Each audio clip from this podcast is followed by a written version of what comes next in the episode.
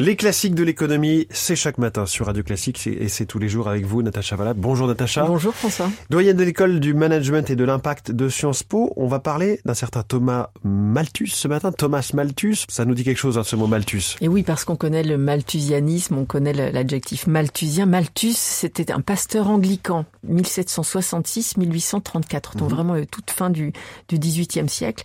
Et lui, son souci initial, enfin son observation initiale, c'était qu'en Angleterre, à la fin du 18e, la pauvreté était en, expansion. Il y avait des difficultés, en tout cas, au niveau du niveau de vie, des conditions de vie et du niveau de vie, qui l'ont porté vers euh, des réflexions sur les causes et les remèdes à apporter à cet état de fait-là. Donc en 1798, il écrit un essai sur le principe de population. Hmm. Dans ses réflexions, il s'est focalisé sur cette idée démographique, sur le fait que voilà, il y avait une, un facteur essentiel qu'on pouvait pour le coup maîtriser, c'est-à-dire la, la, la taille de notre population et sa dynamique.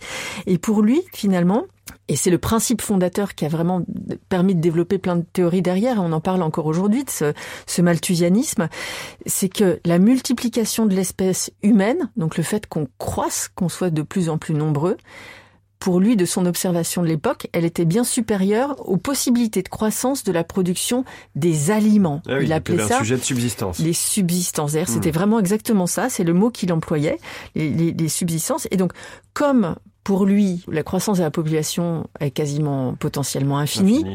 Il fallait mettre un frein à ça. Et quand il dit infini, après, il a théorisé ça de façon quasiment mathématique. Il disait que la croissance de la population est géométrique. C'est-à-dire qu'on fait, on passe de 1 à 2, à 4, à 8, ah alors que la croissance de la, de la production euh, alimentaire, je simplifie, mais elle n'est pas géométrique, elle est linéaire, donc hmm. euh, elle est arithmétique. Donc 1, 2, 3, 4, 5. Donc forcément, ça diverge et forcément, on va dans le mur.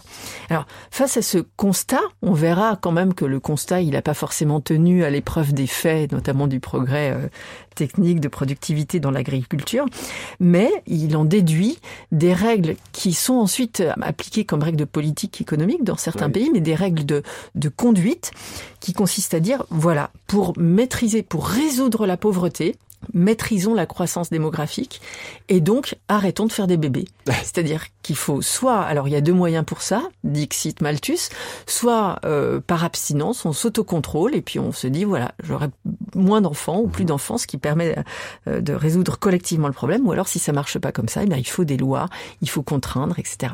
Et donc ces visions-là, cette vision-là, cette lecture de la soutenabilité, elle a été mise en œuvre de façon très littérale en Chine, en Inde d'une certaine manière.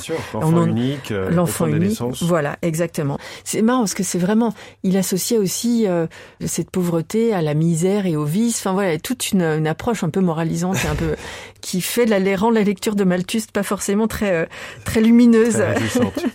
Mais voilà, donc on en est revenu aussi pour pour les raisons que j'évoquais. On a quand même réussi à produire suffisamment de nourriture pour tout le monde, même si elle n'est pas toujours bien répartie. Et on se rend compte aujourd'hui, enfin c'est mon interprétation, mais je laisse ça au jugement des des auditeurs, c'est qu'on revient quelque part à une vision néo-malthusienne ou quasi-malthusienne. On entend le fait qu'il faut peut-être faire moins d'enfants euh, pour euh, les ressources de la planète. Par rapport à une planète limitée, avec des ressources limitées, il faut arrêter de manger de la viande, il faut arrêter de consommer, il faut peut-être être moins nombreux. Mmh.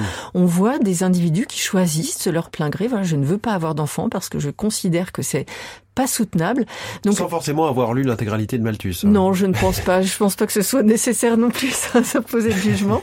Mais en tout cas, voilà, on a cette paradoxe aujourd'hui d'un vécu malthusien qui exprime, alors j'espère qu'on arrivera à le résoudre de façon un, peu moins mortifère que, que, de, que l'extinction de l'espèce humaine. Mais en tout cas, je trouve que ça pose question aujourd'hui, cette théorie. Il s'appelle donc Thomas Malthus, ce pasteur anglican de la fin du 18e et du début du, 19e. Ce matin, vous nous en avez fait le, le portrait dans les classiques de l'économie. Natacha Valla, merci beaucoup et à lundi. Merci.